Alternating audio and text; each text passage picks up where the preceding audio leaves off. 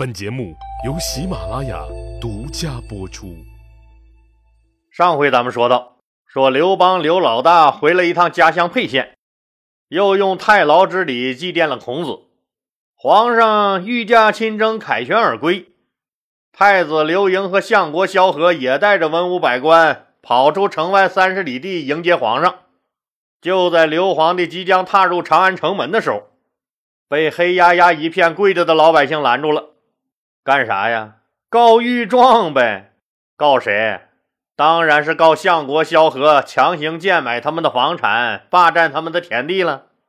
刘皇帝一边装出义愤填膺，一副要主持公道的样子，收下了告状信，一边心里美滋滋的哼起了小曲儿：“我的萧相国呀，萧相国，我不怕你老萧贪污腐化。”怕的是你收买民心，萌生野心，威胁我刘家的天下。这下子你萧何可是臭了大街了。刘邦心里高兴，萧何心里也暗自高兴。看样皇上是对我放心了，只是自己实在对不起老百姓，以后一定设法给他们补偿。就这一个想法，差点又害死了萧何。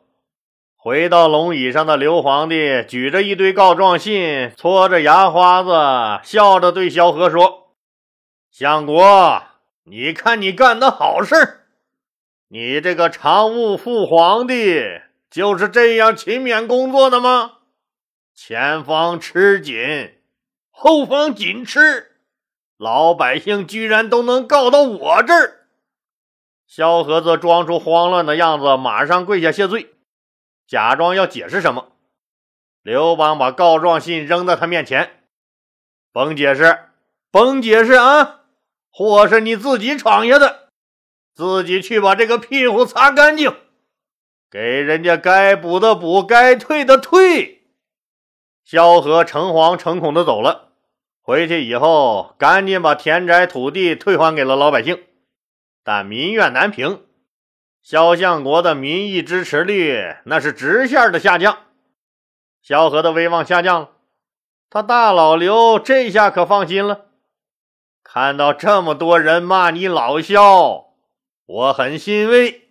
真的，只要你不抢我的皇权，这不挺好一老同志吗？所以以后也就再没问过这件事儿。刘皇帝的剑伤越来越重，这心事也越来越重。感到来日不多的刘邦，面对整天对他悉心照顾的气机气美人的梨花带雨的小脸蛋儿，他更加忧心自己这个最爱的女人的安全问题了。自从吕雉诛杀了韩信，又杀了彭越后，刘邦深深地感受到了吕雉的心狠手辣。他知道，自己一旦死去，年龄小还懦弱的太子刘盈继位后，吕雉独揽大权，看样是必然的了。吕雉仗着皇后和新皇帝亲妈的双重身份，恐怕不会轻易放过自己深爱着的戚夫人和他们的儿子刘如意。所以现在想要保住自己最心爱的这两个人，那就必须力排众议，废掉刘盈。改立刘如意为太子，可是这事儿按常规方法肯定是行不通了。那怎么办呢？刘皇帝很是烦恼。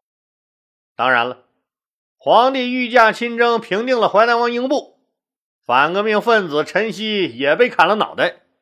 如今皇上凯旋而归，大肆庆祝一番，再祭奠一下祖宗灵位，那是必须的。盛大的庆功晚会在皇宫举行，那一晚热闹非凡。刘皇帝给有功的将领们戴了大红花，讲了话以后，庆祝晚会正式开始。翘袖折腰舞和踏鼓舞这些最受欢迎的舞蹈相继进行，舞姿优美，歌声悠扬，将因为刘皇帝受伤一直笼罩在宫廷中的压抑不安的气氛一扫而光。群臣们开怀畅饮，刘邦也好久没这么开心了。当他把目光投向太子时，他突然愣住了。他看见四个头发和眉毛都洁白洁白的老者，一个个精神抖擞，目光如炬，气度不凡，就像四个活神仙，却又无比谦卑地坐在太子身后。刘邦很奇怪，他们是谁？在这四个面色慈祥、须发尽白的老者衬托下。太子的形象刹那间变得光芒万丈。四位老人看见皇上在惊愕地注视他们，便赶紧站起来对皇上拱手敬礼。当刘邦知道这四个老人就是名满天下的贤者商山四号时，差点惊掉了下巴。咋的呢？咋的？听听刘老大下面的话，您就知道了。刘邦端着酒杯，向四个老人致敬道：“朕当年思贤若渴，仰慕四位老先生的众望高明，希望能请到四位老先生辅佐朕治理天下。可是多次派人去请，你们却不肯出山。如今怎么却心甘情愿的？”追随在太子之后呢？上山四号赶紧谢罪。我们听说陛下看不起儒生，经常随意辱骂他们。臣等决心不受这种侮辱，所以隐居到深山去了。如今呢，我们听说太子仁德孝顺。对有识之士尊敬爱护，天下有许多义士都愿为太子去赴汤蹈火，因此臣等才愿出山辅佐太子。听到这儿，刘邦直接就傻眼了，也震惊了。他想起了当年张良对刘盈仁德孝顺的评价，如今连这四个活神爷也这么说，自己可就不能不认真对待了。刘皇帝微笑着点头：“那就劳烦四位老先生尽心辅佐太子吧。”这一刻，刘邦突然悲从中来。连隐居这么久的人都出来辅佐刘盈，看来刘盈当太子确实是得民心的。虽然他现在仍然贵为皇帝，但是他知道自己再也无力更换太子了。明知爱人和儿子都将不保，可刘皇帝却无能为力。这一刻，他的心该有多痛！当然了，可并不是单纯因为商山四号这四个老头的出现就能左右刘邦更换太子的想法，而是刘邦明白，他们四个选择出山的背后，代表的绝对不是他们个人，而是包括他们背后的整个读书人所构成的一个政治集团，就是整个士人集团的整体政治选择。当然了。更让刘皇帝忧虑的是，真的把刘如意推到太子的位置上就万事大吉了吗？刘邦很清楚，谁是太子，谁就是未来的皇帝，这牵扯到方方面面的利益。这个问题也已经切切实实的摆在了所有人的面前，尤其是那些朝廷重臣的面前。朝廷重臣们也是各有各的利益诉求的。咱们先来看一看刘家天下里现在有哪些门派，也就是说啊，有哪些个利益集团。就改立太子这件事上来说，他们到底是挺刘派还是挺吕派呢？第一股势力就是他大老刘分封的同姓王和异姓王。不过现在的异姓王基本被消灭的差不多了，同姓王的势力还不强。他们现在也不敢和不能发表什么意见。毕竟绝大部分同姓王都是自己那几个未成年的儿子。第二股势力就是他刘邦造反时的老班底儿，就是家乡丰沛集团的那些个资深老员工们。他们和吕雉一家人，那特别是和自己的两个大兄哥吕哲、吕氏之一起闹革命，一起受过苦，有革命情谊。特别是萧何、曹参、夏侯婴、樊哙、任敖、周勃他们。这几个人对吕雉和刘盈的感情，那显然比对戚夫人和刘如意感情深厚的多。樊哙还是人家吕家的女婿，是刘盈的亲姨父，更是他妈有名的怕老婆货。所以整体来说，刘盈上位符合丰沛集团的整体利益，所以丰沛集团是挺吕派无疑。咱们再来看看第三股势力。就是以张良、陈平等后来的追随者为代表的功臣集团的势力，这个势力就不用说了。首先，张良就劝刘邦不要改立太子，况且商山四号能被请出山，那刘邦不用猜也知道，这肯定是张良或陈平给吕雉出的主意。所以，功臣集团也是听吕派。第四股势力。就是以商山四号和叔孙通为代表的知识分子集团，从商山四号出山辅佐太子，和叔孙通宁肯血溅朝堂，那也要维护太子刘盈的地位来看，他们是听吕派无疑。最后一股势力就不用说了，那就是人家吕雉的家族势力。本来刘邦的两个大兄哥吕哲和吕氏之，当年在刘邦起义的同时，也是在自己的老家山东单父同时起义的。虽然在秦末战争和楚汉战争中，吕哲的军队一直在配合刘邦作战，但总体来说，这是一支半独立的武装，不完全隶属于刘邦。吕泽、吕氏之为大汉王朝的建立立下了卓越的功勋。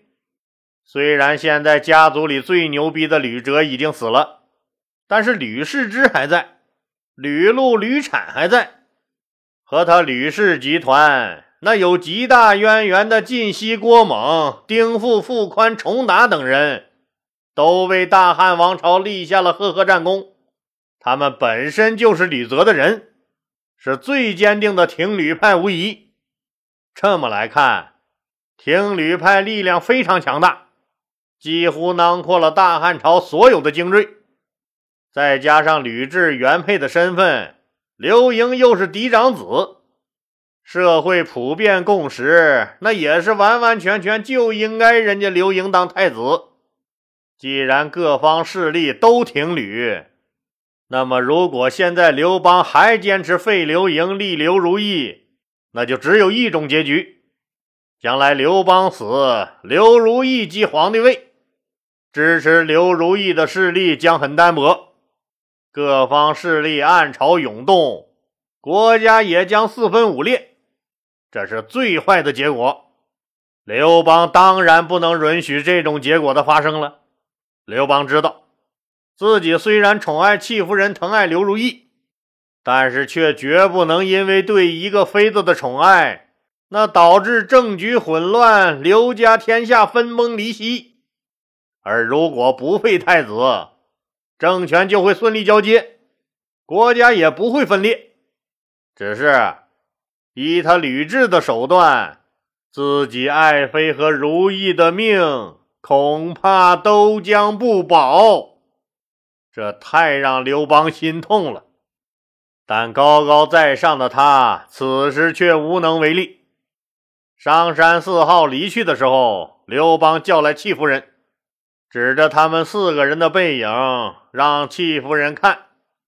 当酒席散了以后，回到内宫的刘邦无奈地对戚夫人说：“爱妃呀，刚才跟随着太子那四个人，就是名满天下的商山四号。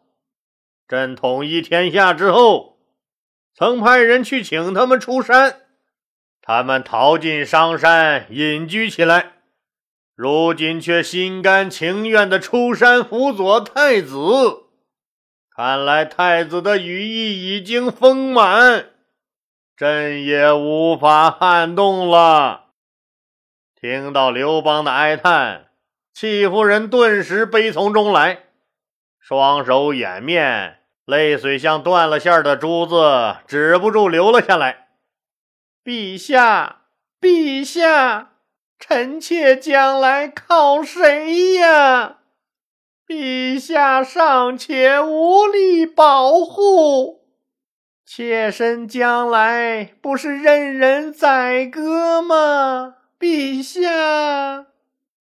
此时的刘邦也痛苦不堪，五脏俱焚。他抚摸着戚夫人长长的黑发，说道：“爱妃，给朕跳一段楚舞吧。”戚夫人擦干眼泪，带着悲伤，轻轻舞动起了她那婀娜的身姿。舞着舞着，又禁不住流出泪来。她仿佛看到了她和如意的未来之火正在一点点的熄灭。